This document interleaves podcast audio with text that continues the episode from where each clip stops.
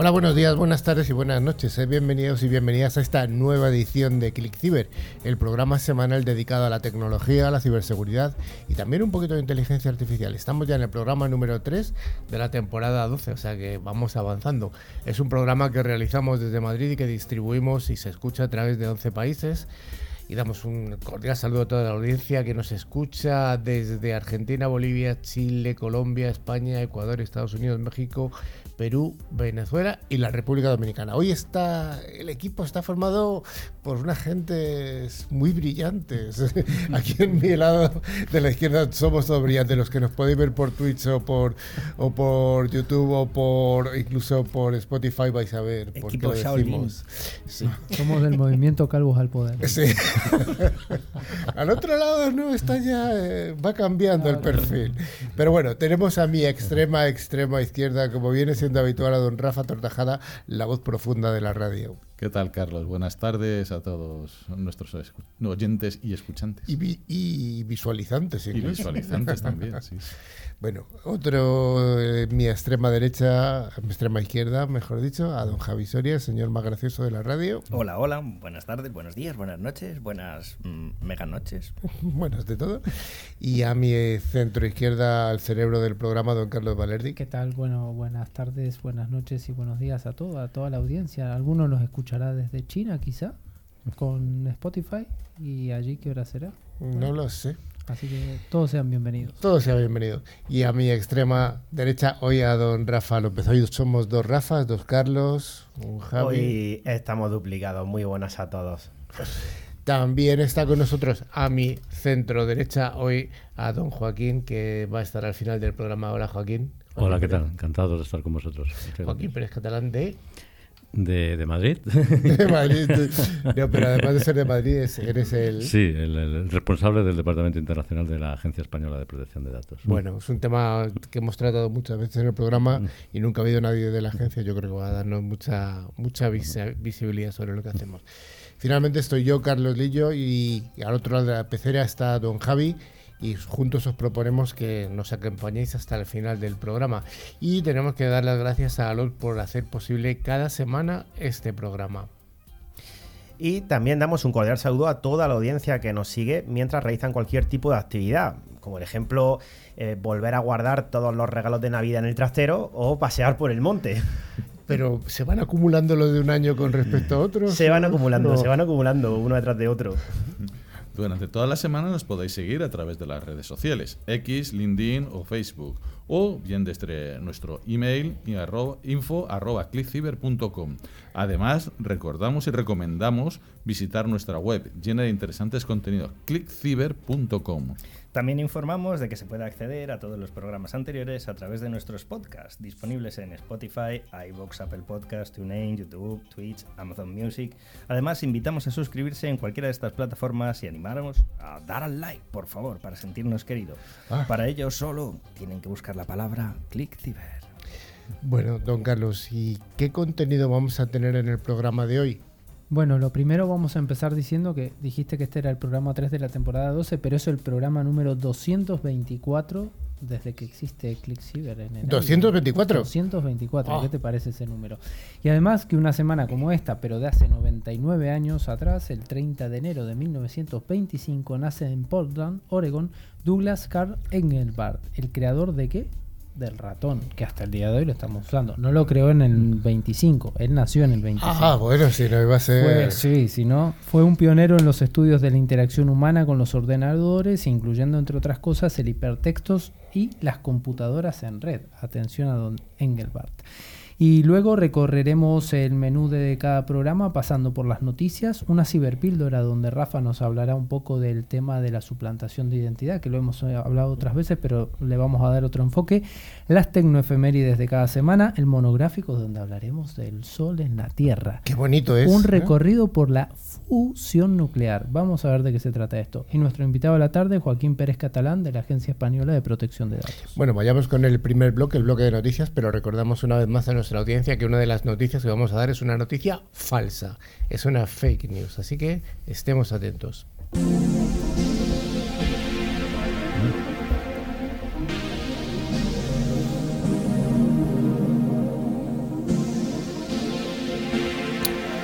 Llegan nuestras noticias y antes tenemos que decir que pagar un ciberrescate, pues desgraciadamente ya sirve de poco, Javi. De poco de poco. Después de pagar, recuperar los datos cae la probabilidad del 60 al 36%.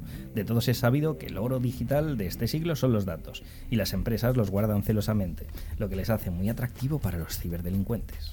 Como sabéis, en un ciberataque, principalmente por ransomware, lo que se hace en los ciberdelincuentes es, antes de cifrar los datos, los intentan extraer para chantajear si no se paga.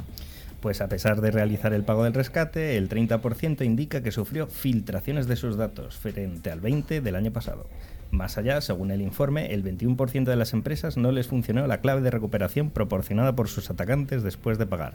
Y además el 14% sufrió otro ciberataque. Se les exigió más dinero, aunque ese porcentaje desciende a 47% del año anterior.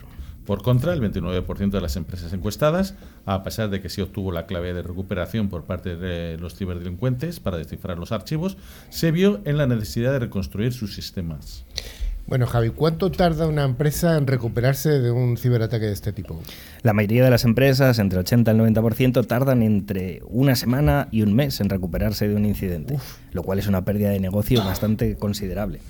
Aunque las empresas de mayor tamaño, entre 250 y 1000 empleados, fueron las que más tiempo tardaron, ya que el 43% más o menos tardó entre un mes y tres meses. Tres meses. Uh, eso es mucho tiempo, ¿eh? Mucho dinero. Y como todo sube eh, en esta vida, cada año, pues también el coste de los ciberataques ha subido.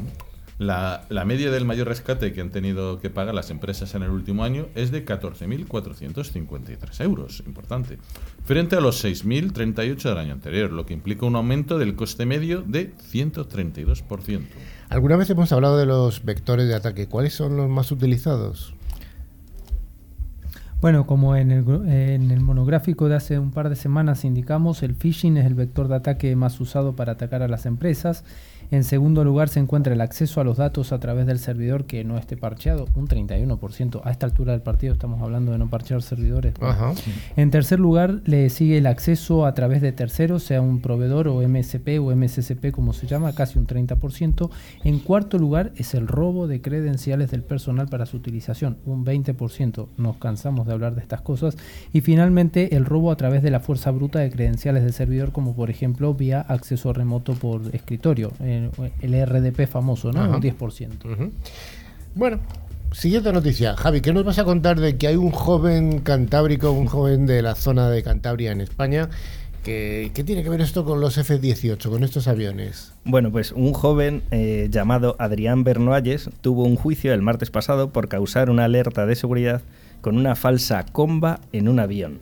Las autoridades entendieron bomba y el joven de broma dijo que era miembro de los talibanes y que tenía en su mano el poder de la wifi de Grey School. Nadie entendió la broma y pusieron a varios cazas alrededor del avión para derribarlo en caso necesario, mientras que el piloto decía que era un ejercicio militar para tranquilizar a los pasajeros. Al final la broma le ha costado un par de millones de euros. Bueno. Siguiente noticia. Teo se va de marcha y rompe el cable de la red del ayuntamiento. ¿Esto qué es, Rafa? Pues sí, un ataque informático paraliza desde el pasado miércoles la red de servidores municipales del Ayuntamiento de Teo, en la provincia de A Coruña, en España. Los servicios informáticos del Ayuntamiento de Teo están paralizados desde el pasado miércoles como secuencia- consecuencia de un ciberataque que ha efectuado eh, el- al funcionamiento administrativo de- del municipio, de la comarca de Santiago. El gobierno local ha señalado que los servidores municipales trabajan para restablecer las condiciones para recuperar los servicios municipales normales. Algunas plataformas no han sido afectadas por estar en servicios de La Coruña o en empresas externas, como el portafirmas, contabilidad, TecTec o la propia página web. El ciberataque motivó el protocolo de actuación. Están desinfectando equipos e investigando qué ha sucedido exactamente junto a Antega y la Diputación Provincial. Guardia Civil y Policía están realizando sus eh, laboriosas pesquisas. Bueno, pues hasta ahí esa noticia de ese municipio gallego. La siguiente nos habla de un cambio histórico en el, iPhone. Llevamos muchos años ya con este tipo de dispositivos y siempre eh, pues se ha vanagloriado Apple de que era un sistema muy cerrado, en lo bueno y en lo malo. Y parece ser que con el nuevo sistema operativo, la nueva versión, el iOS 17.4, se va a permitir por fin instalar aplicaciones desde fuera de la Apple Store.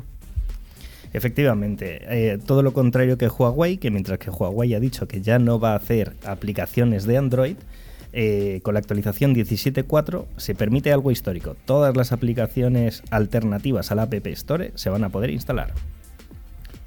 Eh, las primeras reacciones ya se han hecho valer. Al Store ya se, ya se está preparando. Se ha confirmado que Epic Games redistribuirá Fortnite con su propia tienda. Xbox Cloud Gaming y GeForce Now también tienen las puertas abiertas a hacer lo mismo con sus catálogos, por lo que podríamos estar ante la explosión de juegos en el iPhone. Las aplicaciones de terceros tendrán que pasar por un proceso de notarización donde Apple revisará varios aspectos como su seguridad y su privacidad.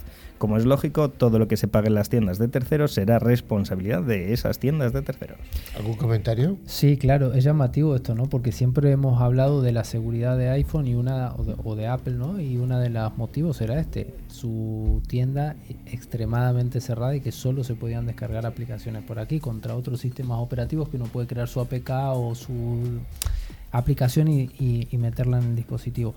Esto abre a que ya quizá la seguridad, ya hemos visto que no es invulnerable, pues puede ser más vulnerable todavía, ¿no? Porque si estas aplicaciones no pasan por un proceso de validación previo, que yo entiendo igual que las, igual se ha exigido un proceso de validación previo a los validadores. Claro, exactamente, porque si no, al final estamos abriendo ahí un agujero para que cualquier cosa entre.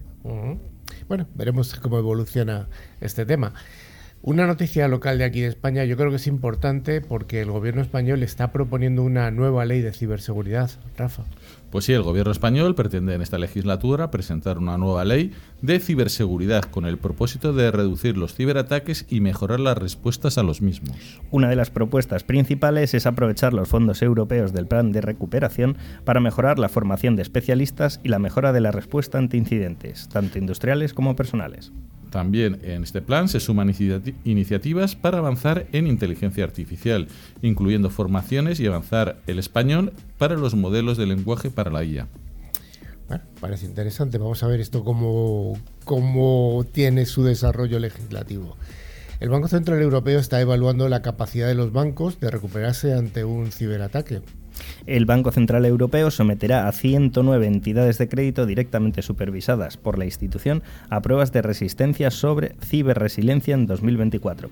Este ejercicio evaluará la respuesta y capacidad de recuperación frente a un ciberataque en lugar de su capacidad para evitarlo.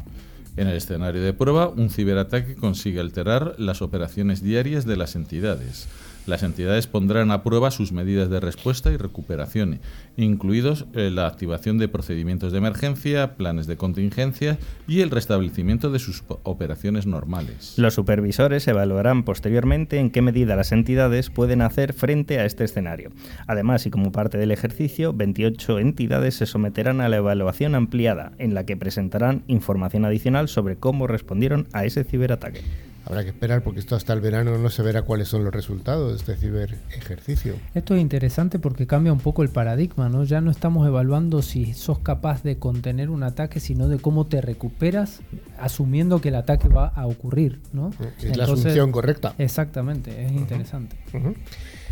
Una siguiente noticia nos habla de que Neuralink, esto aquí es, eh, vamos a cogerlo esta noticia con pinzas, no es una noticia fake, pero la vamos a coger con pinzas, ya que Neuralink ha implantado su primer chip en un ser humano. Bueno, vamos a ver, ¿qué nos cuentas? Bueno, pues Elon Musk con Neuralink quiere ser la institución líder en el uso de tecnología cerebro-ordenador para personas con discapacidad. No hablamos de realizar implantes para convertirnos en robots como eh, los que se nos han alucinado en el cine, sino de utilizar la tecnología y la ciencia para devolver la autonomía a personas como las que ya participan en sus primeros estudios. Y la labor acaba de comenzar. Hemos podido conocer a través de X o ex Twitter cómo la actividad con seres humanos en la compañía Neuralink ya ha comenzado, anunciando su máximo responsable que el primer humano ha recibido un implante de Neuralink ayer y se está recuperando bastante bien ha publicado el nombre del primer producto de Neuralink, al que han apodado como telepatía, un producto que permitiría controlar un teléfono móvil o un ordenador, afirma que casi cualquier dispositivo, simplemente con utilizar el pensamiento. En un primer momento, los usuarios a los que se dirige, eh, iría dirigido el producto serían aquellos que no pueden utilizar sus extremidades. Después el profesor Xavier para Stephen Hawking llegan tarde.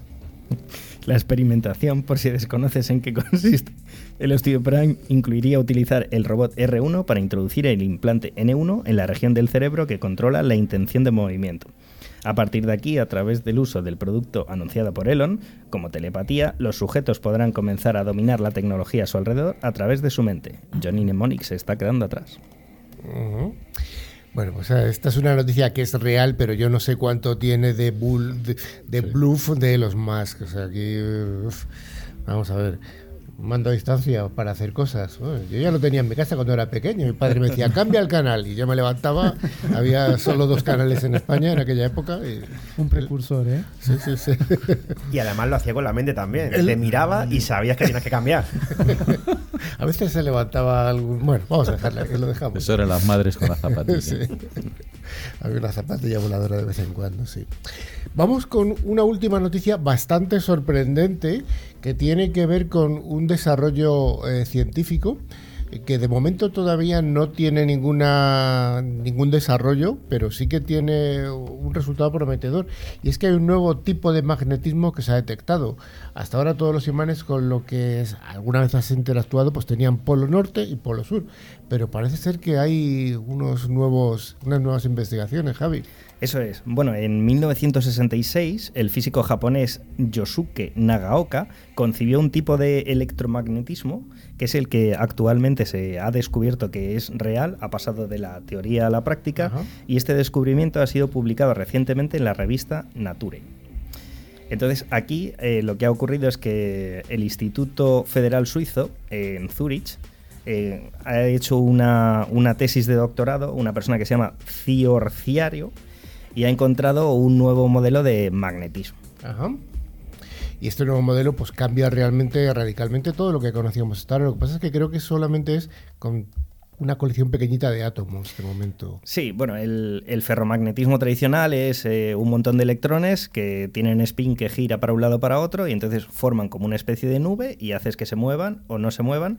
Eh, los electrones, pues, del mismo polo se eh, van en dirección en la misma dirección pero en sentidos contrarios, ¿no? Entonces, lo que ocurre aquí es que se utilizan unos patrones de moiré que son como verjas o como las persianas estas de los detectives y son dos sobrepuestas una encima de otra. Entonces eso lo que el científico japonés dijo es, ¿y si le voy quitando electrones, qué es lo que ocurre? Entonces esta nueva gente lo que ha descubierto es que con patrones de tres electrones en otros materiales, en una rejilla de Poiré, puedes hacer que tengas magnetismo en elementos no magnéticos. Y esto abrirá un abanico de desarrollos que todavía no somos capaces de lucubrar. Brutal para cualquier cosa. Esto es eh, modificar toda la ingeniería informática, por ejemplo, todos los componentes. Sí, porque todo está basado en el electromagnetismo. claro. El superconductor, efectivamente. Ahí estamos. Pues hasta aquí las noticias.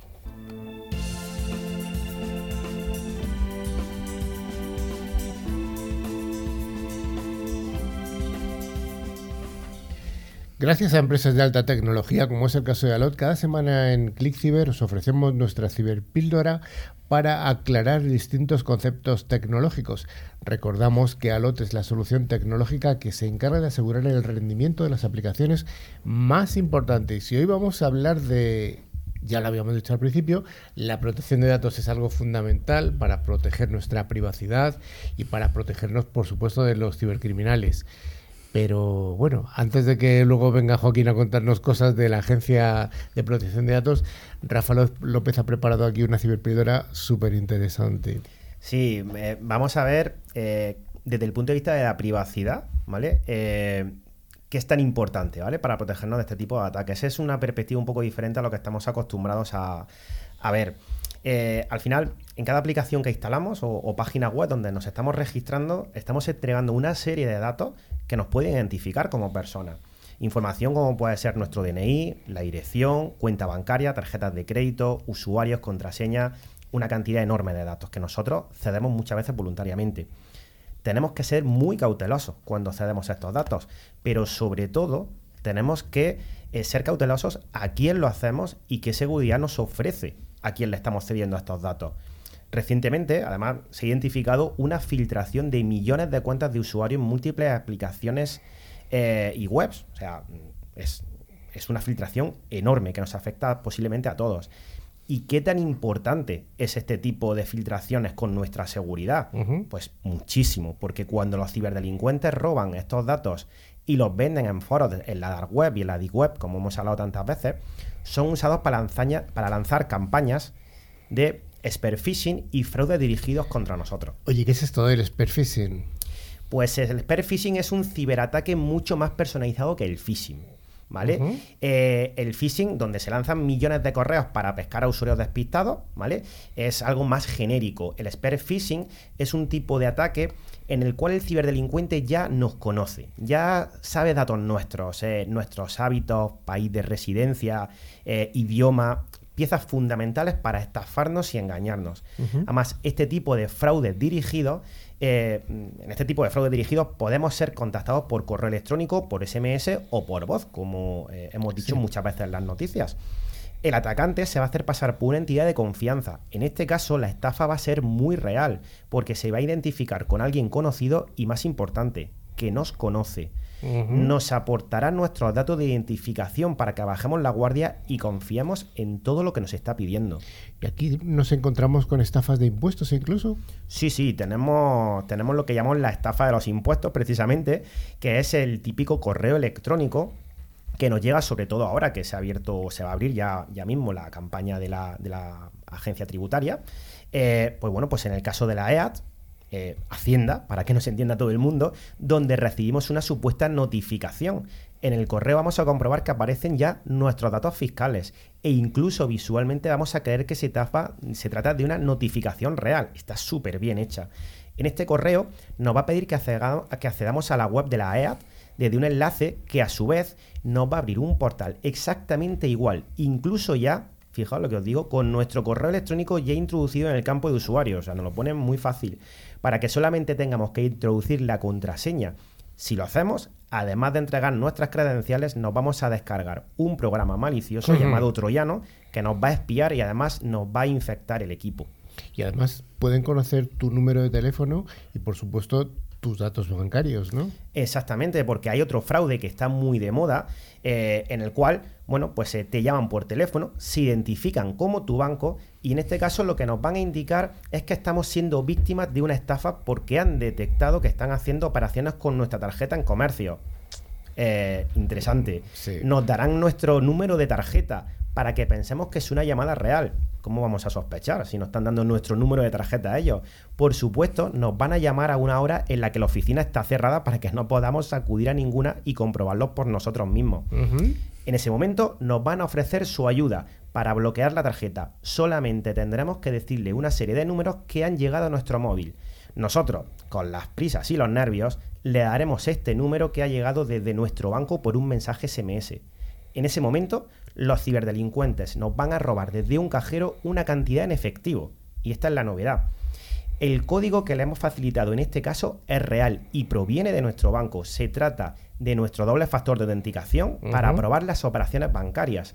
En esta estafa los, atacan- los atacantes han extraído dinero sin nuestra tarjeta, aprovechando una función de algunas entidades bancarias que disponen eh, para sacar dinero cuando no llevamos la tarjeta encima. Sí, una cantidad pequeña, pero bueno, Sí, una cantidad pequeña, normalmente inferior a 600 euros, porque normalmente no te dejan sacar más de 600 y no se la juegan. Te suelen quitar entre 300 400 euros.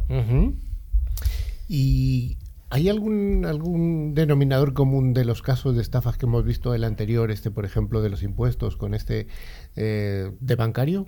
Sí, eh, al final, ¿qué ocurre? Hemos entregado todos los datos a un montón de plataformas, nos han robado los datos y aquí el delincuente nos conoce, ha obtenido nuestros datos para estafarnos, es decir, nos ha estado estudiando previamente. Bueno, este va metiendo mucho miedo, pero ¿cómo se puede prevenir esto?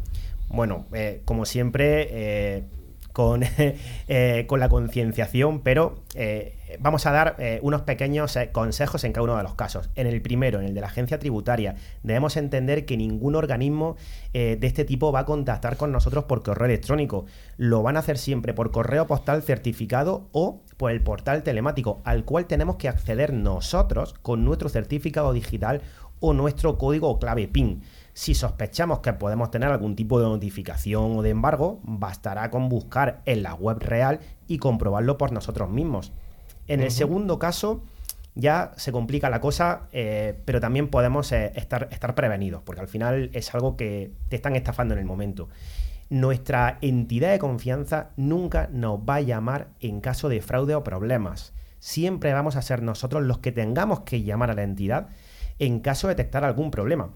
Cada entidad además dispone de un teléfono de atención para fraudes en el reverso de las tarjetas para que nosotros podamos llamar si, está, si tenemos algún tipo de duda o recibimos este tipo de llamadas o si hemos sido víctimas de una estafa.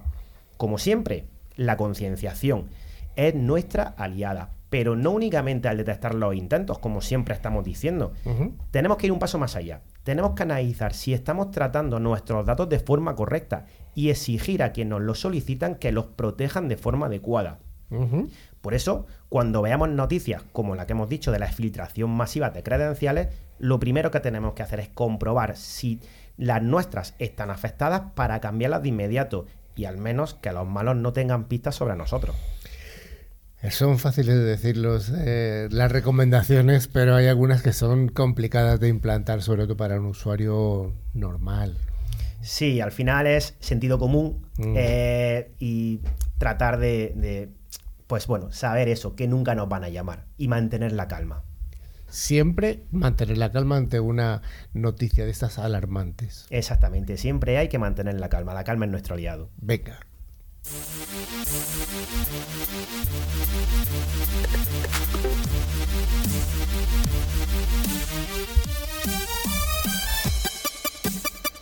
Como en todos los ámbitos, en la tecnología todos los días pasan cosas importantes y es por eso que hoy, gracias al cerebro privilegiado de don Carlos Valerdi, vamos a recordar algunas efemérides tecnológicas, pero del pasado relacionadas con esta semana.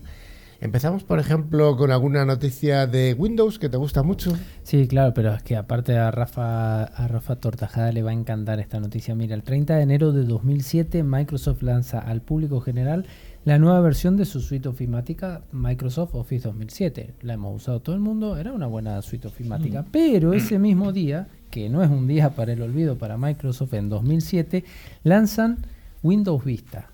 Un fiasco, pero. Eso era un virus, ¿no? Fue que enorme, el disco duro. Enorme. Pero bueno, a todos nos gustaba, todos lo instalamos y todos confiamos en que iba a ser un buen sistema operativo. Bueno, todos fallan, ¿eh? su error. Todos fallan. Bueno, ¿alguna noticia que tengamos de una semana como esta que haga referencia a la entidad que representa a nuestro invitado? Mira qué casualidad. El 28 de enero del año 2006, el Comité de Ministros del Consejo de Europa se establece ese día como el Día Internacional de la Protección de Datos. Repetimos, 28 de enero del año 2006. Correcto, exactamente. Y ese mismo día, pero del año 1958, Christiansen patenta las piezas de Lego. ¿Ha pasado algo con las piezas de Lego esta semana? Ah, sí, vamos a ver. Eh, cada semana hacemos un pequeño flyer, un, pequeña, un pequeño jueguecito con el programa que hacemos. Eh, lo podéis ver en nuestra web, lo podéis ver en las distintas plataformas de podcast y esta vez hemos hecho un homenaje a, Lego. Eh, os invito a que lo veáis porque, bueno, está, está simpático. Estamos nosotros ahí. Estamos nosotros. Somos, Lego somos sin, nosotros. Sin cabello. bueno, muy interesante. ¿Qué me cuentas de este dispositivo que tenemos todos que nos da luz? Bueno, mira, el 27 de enero de 1880, nada menos que Thomas Edison recibe una patente. ¿Para qué? Para una lámpara eléctrica para dar luz de incandescencia, que de hecho estuvo encendida hasta hace muy poco. ¿eh? Fue una lámpara la primera que estuvo encendida más de 100 años. Esta patente en Estados Unidos tuvo el número 223.898 y bueno, fue el invento que hoy nos ilumina, ¿no? A los que nos están Bueno, hemos, variado porque ahí tuvo supuesto, pero esto, fue, pero, bueno, pero esto fue el son la evolución. Exactamente. Y finalmente, ese mismo día, el 27 de enero, pero del año 2010, en una conferencia de prensa en el centro Yerba Buena, que no es la yerba mate que tomamos los argentinos, para las artes en San Francisco, Steve Jobs presenta nada menos que el iPad, que es desde donde estoy leyendo. Desde el dispositivo que tienes tú. Así es. 14 años después, ¿no? 14 años después. Mm, la verdad es que era un visionario, ¿eh? Realmente, Steve Jobs. Sin duda. ¿Y de algún jueguecito me vas a contar algo? ¿Te gusta ese, te acuerdas el Pac-Man Quickie, Quickie, que iba comiendo? Aquí en España le llamábamos Comecocos, no sé en Argentina. Comecocos. Comecocos. que comía pelotita. Bueno, Los españoles tienen nombres raros para las cosas. Mira, el 25 de enero de 1955 nace en Tokio, Japón, Toru Iwatani, diseñador de videojuegos en la década de los 80, creador de uno de los juegos más populares de todos los tiempos, el Pac-Man, que fuera de Japón, bueno, Pac era de Puk, ¿no? de comer, eh, de, de, de masticar, conocido fuera de, Jaco- de Japón como el Pac-Man. Y en España como come cocos. Como el come coco. Bueno, yo recuerdo alguna película que le ponían el, el, el velocista, algo así, ¿no? A Un dibujo animado. Bueno, Bueno, pues hasta aquí las tecnoefemérides en las que hemos tenido de todo, hasta las noticias preferidas de Rafa de Microsoft.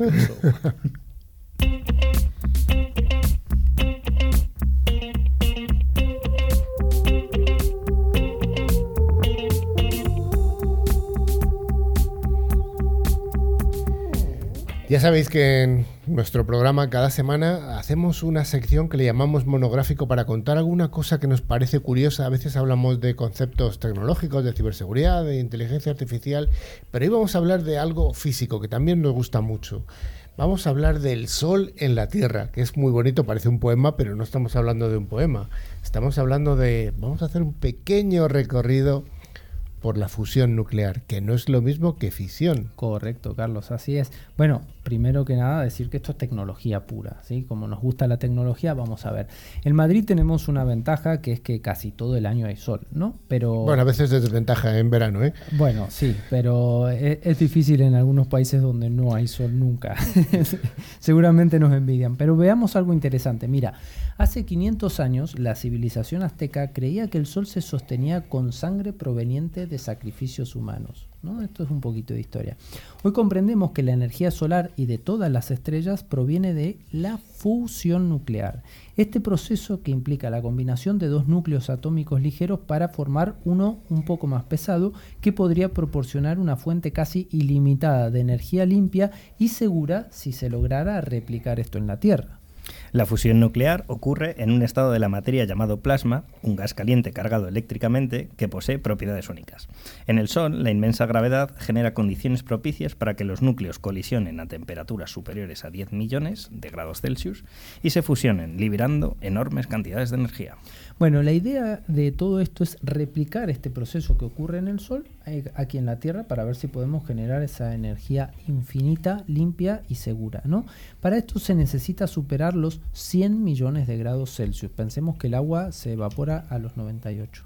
¿sí? Estamos hablando de 100 millones de grados Celsius. 98, yo siempre había oído, ¿qué? ¿100? No, En 98. Argentina 98, vale, venga. Eh, va a depender de en qué punto de la Tierra te Es encuentres. verdad, es ¿eh? verdad. Bien. Entonces, eh, esta intensa presión y confinamiento adecuados para retener el plasma, estos 100 millones de grados. Los reactores de fusión de primera generación se espera que utilicen una mezcla de dos isótopos, el deuterio y el tritio. Estos isótopos pesados de hidrógeno son los que se necesitan para poder generar esta mezcla. Con apenas unos gramos de estos reactivos, teóricamente, se podría producir una cantidad significativa de energía. A pesar de todos los experimentos exitosos en más de 50 países, aún se requiere mejorar las propiedades de confinamiento y estabilidad de esta bola de plasma para lograr una ganancia de potencia que sea neta. La colaboración internacional acá es un punto clave y el Organismo Internacional de la Energía Atómica ha desempeñado un papel central al fomentar la investigación y compartir los avances. Desde la década de 1930, los científicos buscan recrear y aprovechar la fusión nuclear. La colaboración se volvió esencial en 1958, la segunda conferencia internacional de las Naciones Unidas sobre la utilización de la energía atómica con fines pacíficos. Se revelaron las investigaciones en fusión nuclear y la OIEA ha impulsado la colaboración global a través de su revista nuclear Fusión y con conferencias periódicas. Bueno, vamos a ver, mira, el ITER es un proyecto que se ha establecido en Francia en el año 2007 y que a día de hoy busca demostrar la viabilidad científica y tecnológica de producir esta energía de fusión. Tras el ITER se plantea la construcción de centrales de demostración de fusión, eh, es decir, una demo. Una POC. Exactamente, una cosa así, ¿no? Para generar energía eléctrica neta. La fusión nuclear, con su abundante combustible accesible, el deuterio del agua marina y el tritio que lo sacamos del litio, podría satisfacer las necesidades energéticas durante millones de años sin generar, atención con esto, desechos nucleares de larga duración. Además, los isótopos eh, eh, involucrados en este proceso son el deuterio, que son dos átomos de hidrógeno presente en el agua deuterada, y el tritio, que son tres átomos de hidrógeno que se obtienen, como dijimos, a partir del litio. Además, la fusión nuclear no emite dióxido de carbono ni gases de efecto invernadero, contribuyendo a combatir el cambio climático. Sin embargo, aún persisten desafíos tecnológicos y el tiempo necesario para alcanzar una implementación a gran escala dependerá de la colaboración global y la asignación de recursos. Bueno, parece que son todas ventajas, enumerémoslas. Bueno, vamos a ver, mira, la primera ventaja es una fuente inagotable de energía. ¿sí? La fusión nuclear podría proporcionar una fuente prácticamente ilimitada gracias a esta tecnología. Lo segundo, el combustible que necesita es abundante. Los isótopos de deuterio y de tritio son accesibles y abundantes. Eh, pensemos que vienen del hidrógeno. La baja generación de residuos. A diferencia de la fisión nuclear, la fusión genera menos desechos nucleares de larga duración. Y la baja emisión de gases del efecto invernadero. No produce dióxido de carbono ni gases que contribuyan al cambio climático. Vale, si todo es tan maravilloso, ¿cuáles son las desventajas? Bueno, vamos a ver. Eh, las desventajas no son tan, tan complejas eh, en el sentido de, de comparándolas contra las ventajas, ¿no? La primera es el desafío tecnológico. Obviamente es una tecnología nueva y se requiere mejorar la estabilidad del sistema. Por ejemplo, en el sistema ITER, este que se está construyendo en Francia y donde colaboran más de siete países, entre los que están los principales, ¿no? China, Rusia, Estados Unidos, la Unión Europea en su conjunto, eh, lo que les está costando es contener esa bola de plasma dentro del, gran recipiente. ¿no? Ese es el gran desafío tecnológico que tienen a día de hoy. Luego la colaboración internacional necesaria. Bueno, esto supone un gran desafío, pero entendemos que los países están alineados para conseguir esto. ¿no? Luego, el tiempo de desarrollo. Aunque se ha logrado avances, el tiempo necesario para implementar reactores de fusión a gran escala es un poco incierto. También es cierto que hay eh, China ha avanzado hace un tiempo atrás, ha mencionado la noticia de que han logrado generar este sol en la Tierra a muy pequeña escala y uno de los países que más avanzado está en colaboración con México es Italia. La, petrolera, la principal petrolera italiana está en colaboración con, la Agencia de Nuclear de México y han logrado grandes avances en México para esta tecnología, con lo cual se supone que ya este tiempo de desarrollo se está cortando. Pero sí es verdad que hay una desventaja que es el dinero, ¿no? Los costos elevados que tiene esto, la investigación y construcción de este tipo de reactores de fusión son costosas y la inversión eh, necesaria es significativa. Ahora bien, lo fue también con la fisión nuclear. También. Pero esto es una gran ventaja comparativa con Sí, pero en la fisión nuclear hubo un avance tecnológico, o mejor dicho, un, acontecimiento histórico que lo facilitó, que es el desarrollo de la bomba atómica. Exactamente. Y ahora, afortunadamente, no estamos en ese entorno. Como dato adicional, en el 2022 se contuvo ese sol chino durante 100 segundos y el año pasado, el 23 de abril, 400 segundos. O sea, estamos hablando todavía de tiempos relativamente pequeños. El sol en la Tierra, qué bonito que es. Pero bueno, aún así, la fusión representa una prometedora perspectiva para satisfacer nuestras crecientes necesidades energéticas. Es esencial abordar estos desafíos tecnológicos y promover la colaboración global para alcanzar este potencial futuro energético sostenible.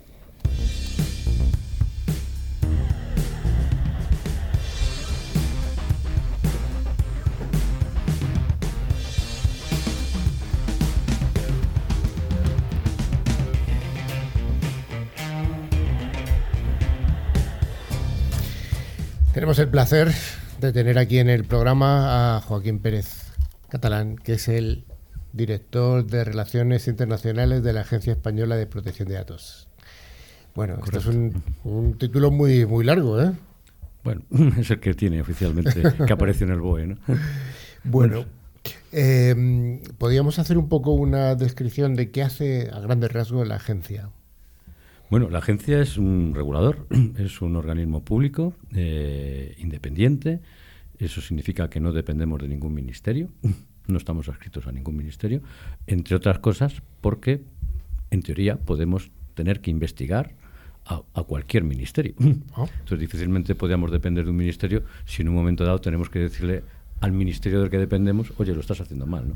Entonces, por eso tenemos que ser independientes. El, de hecho, en la Carta de los Derechos Fundamentales de la Unión Europea se recoge el derecho fundamental a la protección de datos y una de las eh, de las eh, provisiones que hay escritas ahí es que ese el control de este derecho tiene que estar en manos de una autoridad independiente. Y así es en toda Europa. Y así es en la mayoría de los países, eh, incluso fuera de Europa, donde tiene autoridades de protección de datos. La agencia ya sabemos lo que es. ¿Cuándo se funda la Agencia de Protección de Datos? Porque creo que llevas tú algún tiempo ya. Sí, yo eh, entré, a, entré a trabajar en la agencia justo cuando se creó. A mí me reclutó el primer director allá por el año 93, por ahí 1993. Hemos cumplido el año pasado, en el 2023, hemos cumplido 30 años y yo he cumplido 30 años con la agencia. Trabajando mira qué fácil. Tienes el cargo de director de Relaciones Internacionales. Eh, ¿Qué hacéis? Eh, en el departamento, en la división de Relaciones Internacionales, bueno, pues llevamos toda la, toda la actividad internacional de la agencia. De hecho, eh, la agencia tiene, a su vez, encomendada por ley, toda la actividad internacional del Estado español en materia de protección de datos. Entonces, eso recae en la agencia y dentro de la agencia, pues es una de las competencias que tiene la División de Relaciones Internacionales. Cuando se creó la agencia no había departamento internacional. Allá hace 30 eh, años no había un departamento internacional. No se veía necesario. Cada país tenía su ley y, se, digamos, se guisaba y se comía todo a nivel nacional. ¿no? Eh, con la aprobación del reglamento europeo en el 2016, entró en vigor en 2017. El famoso Reglamento General de Protección de Datos. El RGPD o GDPR, como, se llama. Eh, eso, este reglamento trajo una, una importante novedad. Y es que eh, la protección de datos en Europa, en lugar de ser un, autoridades nacionales y protección a nivel nacional, se da una protección a nivel europea. Es decir, es como si virtualmente existiera una única autoridad de protección de datos en, Europa, de tal forma que las decisiones que afectan a más de un país se toman entre todas las autoridades y tiene que haber una única decisión eh, para toda Europa. Eso significa que las autoridades tenemos que coordinarnos, como si fuéramos una comunidad de vecinos, a la hora de decidir a qué color pintamos la escalera, ¿no? Y nos juntamos todos los vecinos allí, pues nos juntamos todas las autoridades a ver qué hacemos con la empresa tal o la empresa cual, si la sancionamos o no la sancionamos. Y se toman decisiones pues con unos procesos que hay de, de mayorías. Pero hay una única decisión por cada empresa que opera a nivel europeo. Estamos muy orgullosos los europeos de nuestro producto, el, Reglamento General de Protección de Datos, tanto que hemos sido copiados por otros países fuera de la Unión. Sí, sí, sí, y, es un referente, es la normativa eh, de protección de datos, yo creo, más avanzada que hay a nivel mundial. Tal es así que, por ejemplo, en Estados Unidos eh, ya hay 13 o 14, no recuerdo exactamente, 13 o 14 estados, de los 50 que son, que tienen normativa de protección de datos. Cinco de ellos eh, tienen ya normativa que está en aplicación y el resto van a entrar en aplicación en los próximos meses y la mayoría de ellos están inspiradas en el GDPR europeo. ¿Qué me cuentas de los países en los que nos están escuchando mucho a nosotros, en los países de Latinoamérica?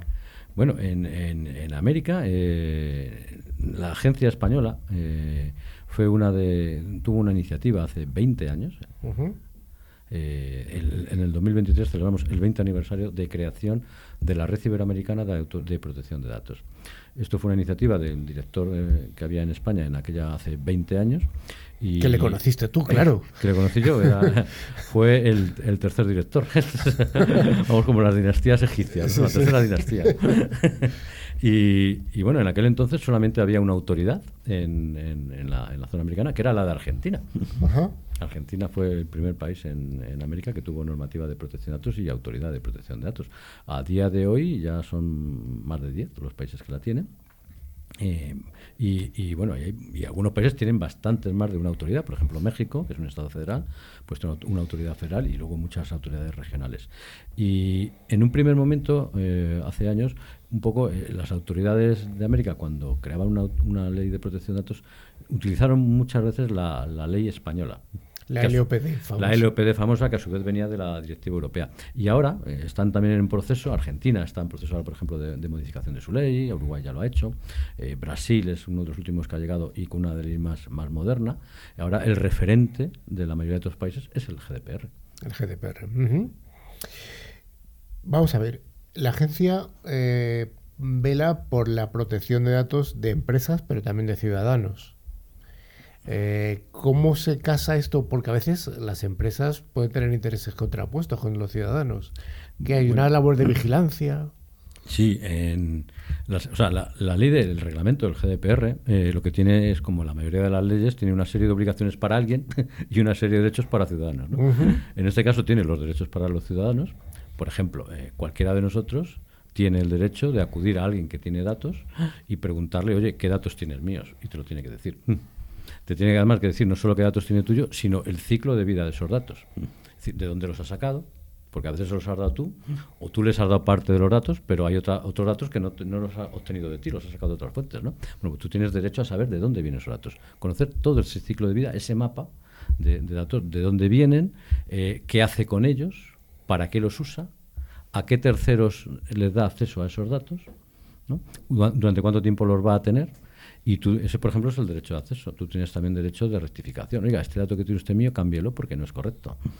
Yo no tengo 14 años, tengo otra edad. ¿no? Eh, tienes también derecho de, de- de cancelación. Oiga, esos datos, bórrelo. Hay un derecho del que se habla mucho, un derecho que tiene nombre de bolero, el derecho al olvido, Sí. que es un derecho que nació de la agencia española. Ajá.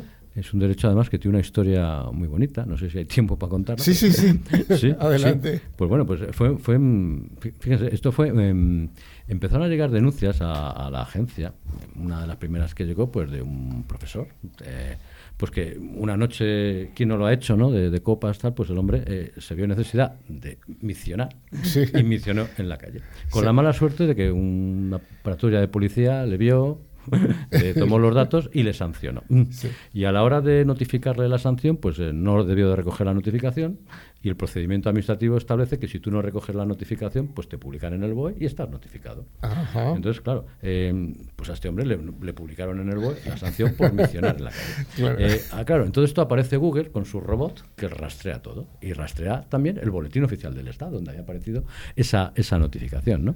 De tal forma que eh, este hombre, cada vez que se presentaba a sus alumnos, cada año, decía, bueno, soy fulanito y soy vuestros alumnos. Los alumnos googleaban el nombre y aparecía allí fue, eh, perseguido por mencionar en la calle, con el correspondiente choteo de los alumnos, la falta de respeto y tal. Entonces, este hombre pues se dirigió en un momento dado a la agencia y dijo, oiga, yo quiero cancelar esta información. Y cuando nos dirigimos a, bueno, cuando se dirigió a Google para cancelarla, Google dijo, no, no, si yo no he inventado nada, esa información, el origen no es mío. Vaya usted al origen. Yo lo único que hacen mis robots es cogerla de otras fuentes y, y ponerla aquí a disposición, ¿no? Y, y efectivamente, en parte es así, ¿no? Y, pero claro, aquí había un, un tema muy importante también, un tema social. Antes de la existencia de Google, desde sus navegadores, de sus robots, había un principio básico en la sociedad, ¿no? El, el tiempo lo borra todo. Ya, ya. no. Eso, eso es fundamental, que el tiempo lo borre todo. Todos tenemos hechos del, sobre todo los que tenemos cierta edad, hechos de los que no nos sentimos especialmente orgullosos y que afortunadamente el tiempo lo borra. Ahora, con, con los buscadores, el tiempo no borra nada. Entonces, borra. eh, llegas a tus nietos y tus nietos te googlean y aparecen estas cosas que te, te avergüenzan. ¿no? Entonces, en todo ese proceso de, de pedirle a Google que borrara y Google defenderse diciendo que no borraba. Eh, y de, hecho, nos acusaron a la Autoridad de Protección de Datos de ir contra eh, el derecho a la libertad de expresión, Ajá. porque estábamos censurando Internet cuando le decíamos a Google, oiga, borre el dato de este señor. ¿No? Entonces, bueno, esto incluso puedo decir que ni siquiera la- el resto de autoridades europeas entendieron el criterio de la agencia cuando le pedimos a Google que borrara el dato de este señor y de casos similares que hubo, ¿no? Y, y- y no nos, no nos, no nos contendía nadie, ¿no? Pero aquí la suerte es que cuando esto llegó al Tribunal de Justicia de la Unión Europea, el Tribunal de Justicia ratificó el criterio de la agencia y lo constituyó en lo que hoy día se conoce como el derecho al olvido. Y además es muy importante, porque yo creo que ligado a este derecho del olvido, sí que me gustaría preguntarte por temas candentes que tenemos que ver con la protección de datos, de las que Ujú. temas con los que vosotros estáis muy activos. Estamos hablando de algo que está en prensa todos los días, protección de menores. Sí, bueno, este es un tema en el que eh, la Agencia Española de Protección de Datos y en concreto su directora, Mar España, es muy proactiva, tremendamente proactiva, está muy sensibilizada con el tema de menores. Eh, empezamos a trabajar con esto hace ya más de un año. Eh, creó un grupo de trabajo formado mul- multidisciplinar formado por, por profesionales de científicos dedicados al tema de menores. Estamos hablando de psicólogos, eh, psiquiatras, de especialistas en menores, eh, pediatras, con asociaciones también encargadas de y ONGs que se dedican también al tema de protección de menores. Eh, implicamos también al Ministerio de Sanidad, al Ministerio de Educación, eh, a distintos organismos y, empezamos a construir algo que nos parecía muy, muy importante. Un problema que tenemos hoy día en, las, en, Internet es que eh, bueno, pues los menores prácticamente les damos un móvil los padres cuando hacen la comunión o poco más tarde ¿no? Para estar comunicados con ellos y prácticamente es que le estamos dando una pistola cargada que apunta hacia ellos mismos porque ese móvil les permite entrar en Internet y de hecho los, los, estudios que nos llegan de los científicos que se dedican a esto, pues es que la, la, entrada en las páginas porno ahora mismo en España está en la edad de 8 años. ¿8 años? 8 años de edad. 8. 8 años de edad. Con 8 años ni un niño ni una niña tiene la madurez suficiente para entender lo que está viendo ahí. Sobre todo porque además los vídeos que se ven ahí no son vídeos del sexo habitual, que uno tiene con su pareja, es otra cosa. Son escenas donde otro tipo de relaciones, otro tipo de relaciones que no son precisamente las normales, pero cuando una persona con ocho años ve eso, se piensa que eso es lo que es, eso es el sexo. El otro día me comentaba una, una psiquiatra en una reunión que tuvimos en la agencia que había atendido a una niña que estaba traumatizada porque había tenido por primera vez relaciones sexuales y el, el chico con el que había tenido no la había intentado estrangular. Estaba extrañada porque no la habían intentado estrangular, no la había cogido del cuello ahí. O sea, es que, claro, es, una deformación total en, ese momento. Entonces, es un tema tremendamente peligroso. ¿Por qué ocurre esto? Porque cuando uno se conecta a una página de contenido de adultos, pues te pregunta, esta página es para adultos. ¿Es usted adulto? ¿Es usted mayor de edad? Sí, pasa. Entonces, eh, ese es el problema. No hay ningún control de mm. acceso, no hay ningún mecanismo de control parental en los dispositivos móviles, las páginas no tienen un control de acceso. Entonces, lo que un, trabajo en el que vamos trabajando un año, y, un año y pico es en establecer unos criterios que tienen que seguir los sistemas de verificación de edad. Para que estos sistemas, por un lado, verifiquen la edad de forma fehaciente, y por otro lado, porque claro, los adultos tienen derecho a acceder a este tipo de contenidos, o a páginas, por ejemplo, donde se vende alcohol, o a páginas de juego, que son adultos y están en su libre derecho, pero un menor no. Entonces, eh, hay que establecer mecanismos que permitan hacer eso. Hay mecanismos en el mercado ahora mismo, algunas redes sociales están implantando mecanismos basados en un tercero, pero consideramos que no protege a los menores. Por ejemplo, hay una empresa, está muy extendida y contratada por algunas redes sociales, donde para verificar la edad le tienes que mandar una foto de la persona.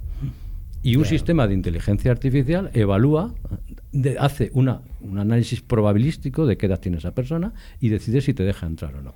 Nosotros creemos que eso vulnera el reglamento porque está utilizando datos biométricos que son todos especialmente protegidos, te da una estimación probabilística, con lo cual hay gente a la que a lo mejor es mayor edad y tiene derecho y el sistema te dice que no, porque tienes una cara de joven, y, y chicos que no deberían entrar y les deja entrar. Pensar que, por ejemplo, un sistema que pueda tener un 99% de efectividad de este tipo, que es mucho, significa que tiene un 1% de error. En España hay 8 millones de menores. Un 1% de error significa 80.000 menores que no deberían entrar en un sitio y, que, van a poder entrar.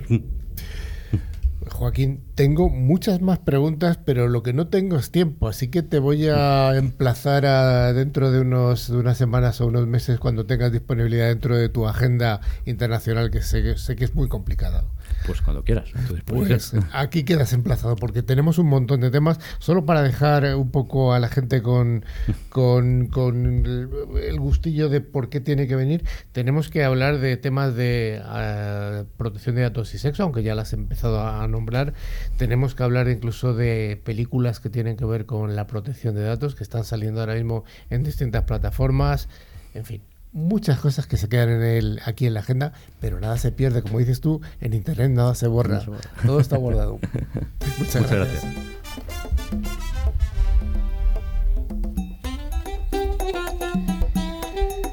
Pues ya sí que sí, estamos llegando al final del programa y antes de acabarlo pues tenemos que hacer nuestro habitual concurso y tenemos que decir si tenemos ganadores de la semana pasada que se llevaron esos, esas licencias de antivirus eh, válidas para tres dispositivos cada una. ¿Tenemos ganadores de la semana pasada?